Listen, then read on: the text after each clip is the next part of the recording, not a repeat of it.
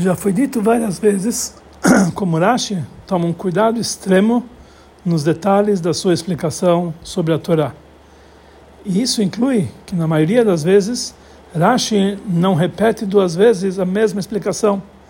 Como Rashi fala sobre o Mishkan, Parshat Bayakel, já expliquei as doações do Mishkan e o trabalho do Mishkan no lugar onde eles foram ordenados. E Rashi não repete a explicação. Somente se no segundo lugar existe algo a mais ou uma explicação diferente sobre o primeiro, aí Rashi repete. Ou, quando entre os dois psukim existe a diferença de várias parshiot. Com certeza, quando eles se encontram em livros separados, machim separados. E aí Rashi volta e explica novamente os detalhes, pelo menos resumidamente. Mesmo quando essa explicação a mais não acrescenta nada, que pode ser que o aluno ele já não lembra a explicação da primeira vez. Mas é bem claro que na mesma paraxá não é lógico dizer que vão esquecer a explicação do Rashi, que encontra alguns psukim antes disso. Então aqui nós entendemos que Rashi ele não precisa repetir a sua explicação na mesma paraxá se não existir uma novidade ou uma explicação a mais. Conforme isso, devemos entender a nossa paraxá, Parashat Kitissá, quando Rashi ele volta sobre a, várias, sobre a mesma explicação duas vezes. Sobre o primeiro passo que está escrito, Veshalach lefanecha malach, que eu vou mandar um, um anjo, Vegerashti, eu vou, eu vou expulsar o Knani, Amori, Hiti, Priziv, Reviva e você, esses povos. Rashi cita as palavras Vegerashti, Knani, etc., e explica seis povos constam nesse pasuk. Porque Girgashi, que é o sétimo povo, que é o sétimo povo, ele se levantou e já fugiu perante eles por si mesmo. Também no pasuk mais adiante encontra-se as palavras Hineni Goresh Mipanecha, que eu estou expulsando de vocês, Etamori, Veknani, etc. Rashi cita as palavras Etamori, etc. explica seis povos se encontram aqui, porque o Girgashi se levantou e fugiu da frente deles. Então não dá para entender por que que Rashi precisa voltar a mesma explicação duas vezes. Tem comentários que explicam que Rashi ele está voltando novamente sobre aquela explicação, porque na segunda vez está falando na Torá do fato que Hashem próprio vai na sua frente para expulsá-los e não através de um anjo, como o passuca anterior. Então, por isso Rashi explica que mesmo assim não tem diferença nesse detalhe que mesmo quando Hashem próprio, Hineni Goresh Panecha, eu estou expulsando eles desse povo, não vão ser expulsos os outros seis povos da terra sem que haja antes uma guerra com o povo de Israel. Somente o Gilgashi, exatamente como no anterior, no caso anterior, que ele falou, somente ele vai embora sozinho. Mas essa explicação não é tão clara assim. Que, em primeiro lugar, a novidade é que seis povos eles não vão embora sozinho. É mesmo no caso que Hashem próprio, Panay Elecho, ele próprio vai na frente deles. Isso não, aparece, isso não aparece nas palavras de Rashi. Ele apenas explica por que, que no Pasuk ele só conta seis povos e não Girgashi. E isso nós entendemos claramente com uma lógica das palavras de Rashi que nós vimos anteriormente. Girgashi, que o Girgashi se levantou e fugiu sozinho. Número dois, se não tivesse escrito no Pasuk que o povo de Israel vão guerrear e vão sair vitorioso porque Hashem está indo com eles, nós entendemos a explicação, a intenção da explicação, que mesmo que Hashem vai andar com a gente, de qualquer forma vai ser necessário uma guerra contra os seis povos. Somente o Gilgashim, que ele vai embora por si só. Mas no Pasuk, Hineni Goresh Panecha Temori, que eu estou expulsando de vocês, é Amori, etc., não está falando lá sobre nenhuma guerra. Mais ainda, na linguagem do Pasuk, nós entendemos de uma forma simples, que está falando de uma forma melhor ainda de conquista. Eu vou expulsar de vocês. Quer dizer, não vamos precisar nem ganhar. Mas conforme foi dito anteriormente, a explicação do Rashi está contrariando essa vantagem em Hineni Goresh Panecha, que eu vou expulsar de vocês. Porque somente o Gilgashi, ele foi lá e foi embora sozinho, os outros não foi assim. E a pergunta fica mais forte. Se conforme a ideia de Rashi, precisamos explicar na explicação textual do Passuk, por que, que o Passuk ele apenas enumera seis povos, quando é conhecido que tinham sete povos. Então Rashi ele precisava explicar isso na primeira vez que o passo que a Torá enumera somente seis povos. Ou pelo menos explicar isso aqui antes, porque nos casos anteriores. Nós vemos esse fato várias vezes antes desse, dessa nossa paraxá, no Chumash Shmot. Duas vezes em Parashat Shmot e uma vez em Parashat Mishpatim. E lá Rashi não fala nada, não explica nada. Sobre Parashat Mishpatim, podemos explicar que Rashi, ele lá não comenta esse assunto, porque logo início, no início desse, daquela Parashat, está escrito lá, vou mandar um anjo perante vocês. Rashi explica lá que aqui o povo de Israel foram noticiados que no futuro eles vão pecar, e a Shekhinah, a divindade, fala para eles que eu não vou entrar ficar entre vocês, vou mandar apenas um anjo. E essa e esse dito de Hashem foi na nossa paraxá. Quando Hashem falou, depois do pecado do bezerro de ouro, vou mandar perante vocês um anjo. Por quê? Que eu não vou andar entre vocês. Então, já que lá naquele passo já consta que essas palavras vão ser explicadas num texto posterior na nossa paraxá, Rashi se baseia no fato que também esse detalhe, que a Torá conta apenas seis povos, também vai ser explicado adiante na nossa paraxá. Mas essa explicação não responde ainda o fato que duas vezes antes já encontramos na Parashat Shmot, que lá a Torá também enumera somente seis povos, e ele exclui o Girgashi. Por que Rashi não explica isso aqui naquela Parashá? Também devemos entender a diferença do texto do Rashi dos dois psukim na nossa parashá. Número um, na primeira vez, fala Rashi, Shisha Omot Hen, são seis povos. Na nossa explicação, na segunda, no segundo passo está escrito, Vav Omot Yeshkan, aqui tem seis povos. Segunda diferença, na primeira vez Rashi explica Vehagirgashi, na segunda vez ele fala Ki Agirgashi. Vehagirgashi é o Girgashi, Ki Agirgashi é por que é o Girgashi. Porque essa é a diferença. Terceira pergunta, na sua primeira explicação, Rashi conclui que ele saiu da frente deles, ele fugiu meio lá por si só. Na segunda vez, ele omite essa palavra. A quarta pergunta, na primeira vez, Rashi ele cita do Passuca as palavras Vegeirashti et eu vou expulsar o Knani.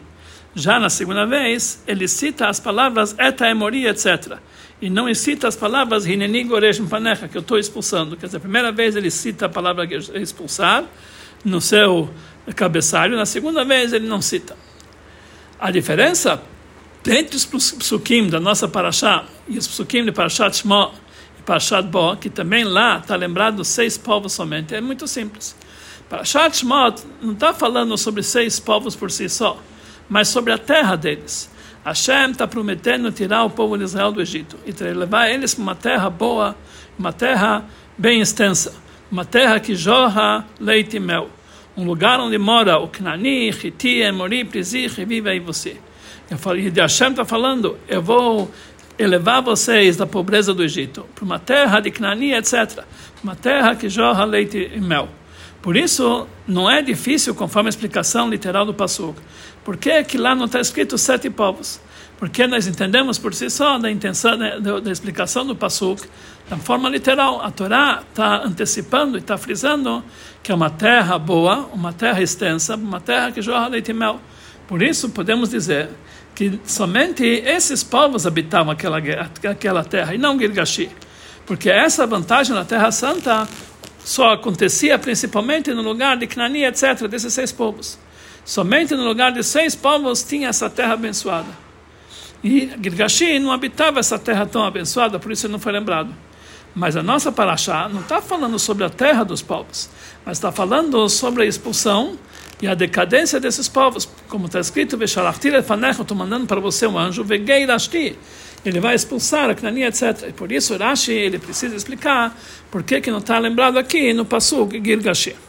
Com relação a esse próprio assunto, existe uma diferença entre o primeiro Passuk e o segundo Passuk. E a diferença entre eles é indicada nas palavras que Rashi cita do Passuk.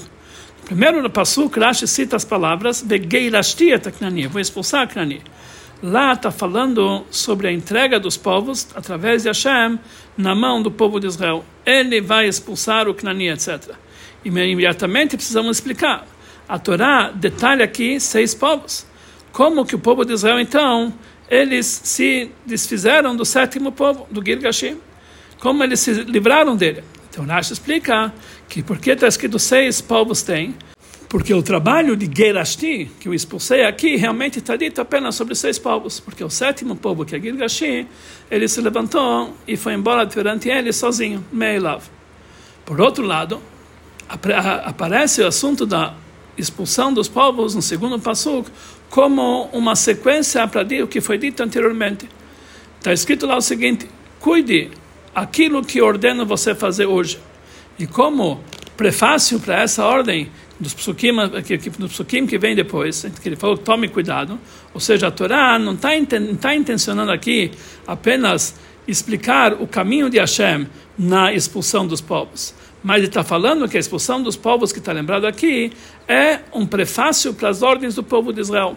Por isso, ele está escrito aqui que daqui desperta uma pergunta não como a pergunta anterior, como que eles se desfizeram do Girgashi, mas por que, que a Torá lembra aqui outros povos e não lembra o Girgashi?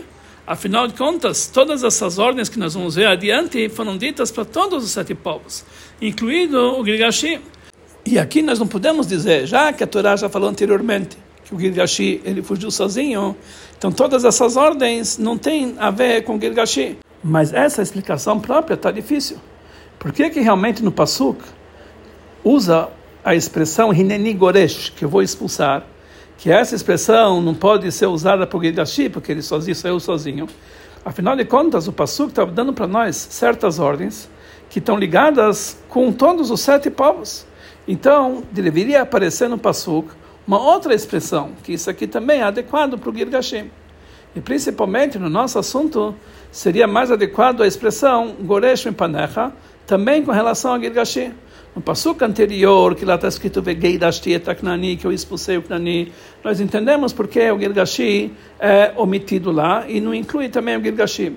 Que lá é o principal lugar que está falando a Torá sobre a novidade da expulsão dos outros povos. E por, e por isso não é adequado incluir nele Girgashi como expulsão dos seis povos, que aí vão pensar que também no Girgashi tinha necessidade de expulsá-lo da mesma maneira, através de guerra ou coisa parecida.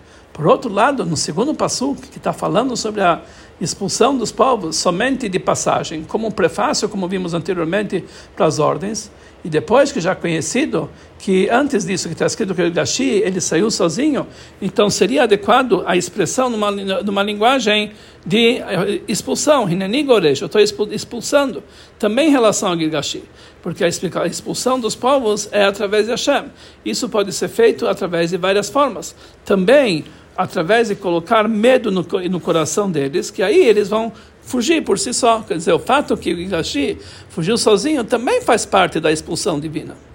Por isso, Rashi explica que o motivo que aqui só estão enumerados seis povos e não Girgashi, porque os seis povos, Umot e Eshkan, tem seis povos aqui.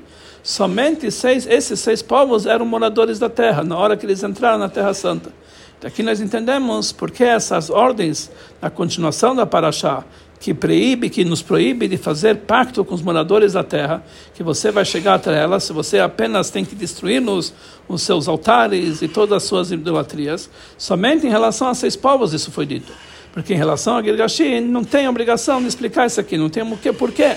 Porque o Girgashi já saiu embora, foi embora e fugiu de vocês antes de vocês chegarem lá. E por isso Rashi usa a linguagem ki a Gilgashi. Por que o Gilgashi? E não como a explicação no primeiro passo, ve Gilgashi e o Gilgashi. Aqui ele está falando de uma forma extremamente exata. O nosso assunto, esse é o motivo porque as ordens aqui não foram ditas em relação ao Gilgashi. Por quê? Porque o Gilgashi já não estava mais lá.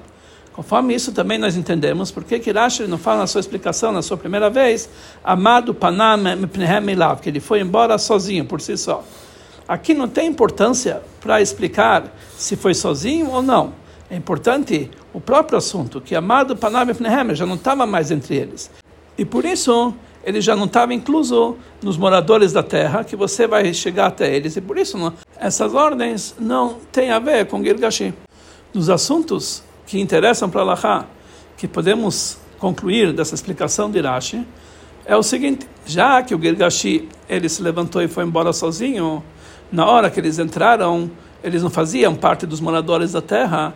Então nós devemos elucidar se as proibições e as ordens que foram ditas em relação a da Parashá recaem, conforme Alachá, também com relação ao Girgashi. Principalmente no caso que os descendentes do Girgashi, se eles voltassem para a terra de Israel, se no momento da entrada da terra de Israel, isso que é o importante, e já que ele, Girgashi, não era morador da terra, então todas as advertências não recaem sobre ele desde o início, ou talvez o momento que foi dita essa ordem, isso que importa. E já que naquele momento Gilgashi era assim, moradores da terra, então recaem sobre ele todas as ordens que a Torá fala sobre os povos, principalmente se ele voltar para a Terra Santa. E o povo de Israel, eles são advertidos também em relação a todas essas advertências que a Torá enumera. Das palavras do texto do Rashi, que é, como falamos antes, bem detalhados, ele escreve que seis povos Yeshkan tem aqui porque o Girgashi ele se levantou e fugiu e foi embora perante eles. Aqui nós entendemos que a ordem foi dita em relação aos seis povos, porque na prática só tinha lá esses seis povos, que tem aqui só seis povos, porque o Girgashi se levantou e fugiu perante eles. Mas na verdade, todas essas ordens recaem também sobre o Girgashi. Especificamente, que na hora que foi dado essa ordem, ele ainda era dos moradores da terra. E isso não foi anulado mesmo depois. Conforme isso, é entendido que está escrito no Mishneh Torah, ou seja, no livro de Dvarim, um Tanam Hashem Elokecha Lefanecha, que Hashem vai entregar esses povos perante vocês. Vehikitami, vocês vão aniquilá-los. Acharem, Tacharim, Otam, vocês têm que destruir eles. Lotichrot Lahem Brit, vocês não podem fazer com eles pactos. Lotechonem, não pode dar para eles simpatias, não dá para eles lugar na terra. Lotetchatenbam, não pode casar com eles. Os seus altares têm que ser destruídos, etc. Essas ordens foram ditas também sobre o Gig Hashem. E não podemos explicar de uma forma apertada que essas ordens foram ditas em relação ao Gilgashi somente antes que ele fugiu da terra, ou em relação ao Gilgashi que ficaram espalhados na terra de Israel entre os, seis, entre os outros seis povos o vinho da Torá, ou seja, a explicação profunda nas palavras do Rashi, que ele escreve, Gilgashi, amado Panam Elehem Olav, e o Gilgashi se levantou e foi embora de perante eles por si só, ou que é Gilgashi, por que o Gilgashi ele se levantou e foi embora de perante eles? Eles estão falando, a princípio, em duas épocas diferentes. Conforme a primeira explicação, que são seis povos, Vê, e isso acrescenta também a Gilgashi. Vê a Gilgashi e o Gilgashi. Ele se levantou e fugiu por si só. Daqui nós entendemos que o trabalho de ver a Gilgashi, ele influencia sobre os seis povos. E depois acrescentamos, posteriormente, que quando chegou depois o Gilgashi, que o Gilgashi se levantou e foi embora, ele acrescenta as palavras que é Gilgashi. Se levantou e foi embora de si só. Aqui nós fizemos que isso aqui foi antes que Hashem expulsou eles perante vocês. Conforme nós entendemos na linguagem simples do Pasuk, seis povos tem aqui, porque a Gilgashi se levantou e foi embora por si só. Ou seja, de forma alguma ele está incluído no assunto que Hineni Goresh Panecha, que estou expulsando eles e vocês. Ou seja, simplesmente essa foram a ordem dos das fatos que ocorreram na prática que o Gilgashi se levantou e fugiu por si só. Isso ocorreu mesmo antes do povo de Israel entrar na Terra Santa. E por isso eles guerrearam somente contra seis povos. Então aqui nós vemos que realmente Gilgashi não tinha nenhuma influência sobre os outros povos. Então temos que dizer que não existe uma discussão nos fatos que ocorreram. Podemos dizer que a maioria do Gilgashi ele já fugiu desde o início. Uma pequena parte que se espalhou entre os seis povos também posteriormente fugiu. E não é aqui o lugar para se estender sobre esse assunto. A explicação profunda desses assuntos é o seguinte: é conhecido que os sete povos, Aknani e Haemori, eles simbolizam sete emoções negativas, que são o contrário das sete atributos emocionais da santidade. Aknani é a bondade, Chesed, de clipar, das forças negativas. Achiti é Gvurá, severidade, e assim por diante. Conforme nós entendemos da conquista dos sete povos, foi um trabalho espiritual de conquistar e refinar as sete emoções negativas. E cada um dos sete povos simbolizam uma das emoções né, é, que são contrária à emoção paralela dela do lado da santidade. E é explicado nos livros sagrados qual é o conceito do Girgashi, que ele fugiu por si só, que Girgashi é um nível de Malchut da Klipa, força de majestade das forças negativas. Que quando eles refinam e consertam os seis povos, o Knani, etc., então refina-se também o atributo de Malchut por si só, porque Malchut ela é apenas simboliza, simboliza o aspecto, né, o aspecto feminino da Klipa, que o feminino ela não tem por si só nenhuma força, ela apenas é um receptor dos atributos que estão acima dela. E quando é anulado o lado negativo das seis emoções da Klipa, então anula, se anula automaticamente o nível de Malchut das forças negativas das Klipot. A explicação de Malchut e Klipá no serviço espiritual é, é um nível de pensamento, fala e ação em assuntos que estão relacionados com forças negativas. E quando nós consertamos os seis atributos, as seis, as seis emoções, o atributo de bondade, de chesed, que ele vai ter apenas amor para coisas positivas, para Deus, etc., e não amores negativos e prazeres mundanos a, emoção de para é, anular o nervosismo e coisa parecida, assim também em relação às outras emoções negativas. Então, quando nós elevamos as seis emoções negativas, então, ao princípio, não existe a possibilidade para pensamento, fala ou ato de forças negativas, porque o pensamento, a fala e o ato, na sua essência, eles são vestimentos e consequências das emoções. O homem pensa, fala e ele expressa na sua ação apenas aquilo das, que foi resultado das suas emoções que estão ligados com seus desejos, que isso obriga ele a fazer esse pensamento, essa fala e essa ação. Mas a influência e o refinamento de Malchut Klipa pode ser feito de uma forma tal que, mesmo antes de refinar as emoções negativas, o homem consegue conquistar o seu Yetzirará tal forma que as suas emoções negativas não vão se expressar nele no pensamento, na fala e na ação. Parecido com o trabalho espiritual do Benoni. O Benoni, ele tem ainda o mal do lado esquerdo do seu coração. Ele está forte como de nascença para todos os desejos e todos os prazeres mundanos. E ele não foi afastado do seu lugar de forma alguma. Mesmo assim, ele consegue se esforçar e dominar o mal que ele não se expressa no pensamento, na fala e na ação. E essa é a explicação entre as duas explicações de Rashi.